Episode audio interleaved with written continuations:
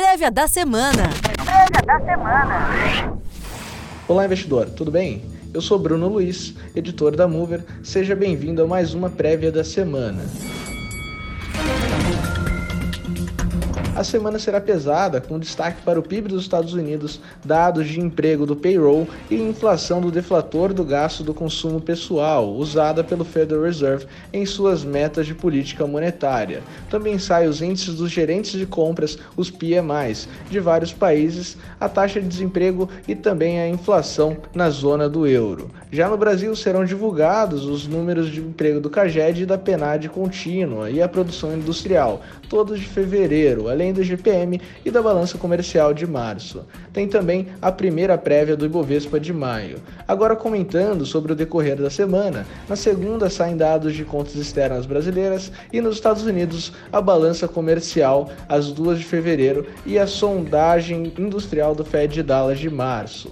Na terça-feira, o Tesouro divulga o relatório mensal da dívida pública e o CAGED traz a criação de empregos formais de fevereiro. Nos Estados Unidos saem os preços residenciais S&P Case Shiller de janeiro, o Conference Board divulga a confiança do consumidor de março e o Departamento do Trabalho os dados de criação de emprego nos Estados Unidos. O presidente do Fed da Filadélfia, Patrick Harker, e de Atlanta, Rafael Bostic, falam em eventos. Na quarta-feira será divulgado o GPM de março e o Banco Central anuncia as operações de crédito de fevereiro. O IBGE anuncia o índice de preços ao produtor e o Tesouro o resultado primário do governo central, ambos de fevereiro. Na zona do euro será divulgado o indicador de confiança na economia de março nos Estados Unidos, sai o PIB do quarto trimestre e a ADP divulga a criação de empregos privados de fevereiro. Thomas Barkin, do Fed de Richmond, fala em evento. Na China, à noite saem os PMIs oficiais de março da indústria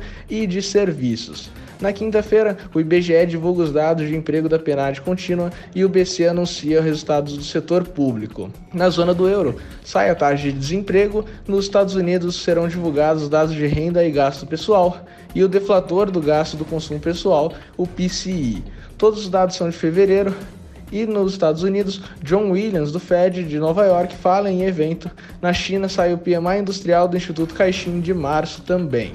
Na sexta-feira, o IBGE divulga a produção industrial de fevereiro, sai também a balança comercial de março e na zona do euro sai o PMI da indústria e a prévia da inflação ao consumidor, ambos de março, o CPI. Nos Estados Unidos, além do PMI industrial, será divulgado o payroll de março com os dados de criação de vagas e taxa de desemprego. No Brasil, sai a primeira prévia da nova carteira do Ibovespa de maio.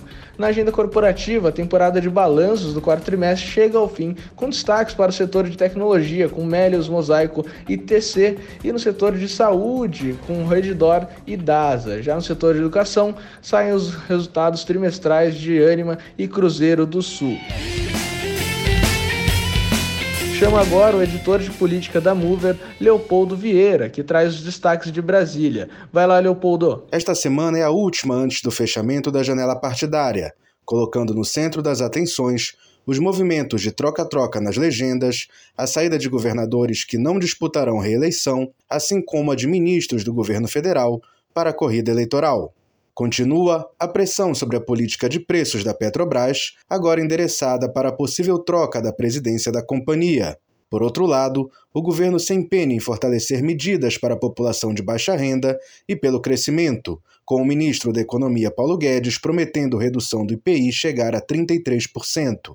Vale ficar de olho nos desdobramentos da crise no Ministério da Educação, que podem desgastar o governo. Na quinta-feira, a Comissão de Educação do Senado pode ouvir o ministro da Educação, Milton Ribeiro, para explicar suposto esquema irregular de distribuição de verbas a pedido de pastores. No radar, o ato de filiação do ministro da Infraestrutura, Tarcísio de Freitas, ao Republicanos, para disputar o governo de São Paulo e a decisão do governador do Rio Grande do Sul, Eduardo Leite, sobre deixar o cargo e se concorrerá ao Palácio do Planalto pelo PSD ou se permanecerá no PSDB. Além disso, segue importante monitorar pesquisas para 2022, com novidades para a concretização da chapa Lula-Alckmin, a recuperação do presidente Jair Bolsonaro nas pesquisas e reação do pré-candidato do PSDB, João Dória, às articulações para que Leite o substitua na corrida pelo Planalto. A prévia dessa semana fica por aqui. Não se esqueça, a agenda que te deixa por dentro do mercado está no painel Mover Pro em tc.com.br. Boa semana, investidor, e até a próxima.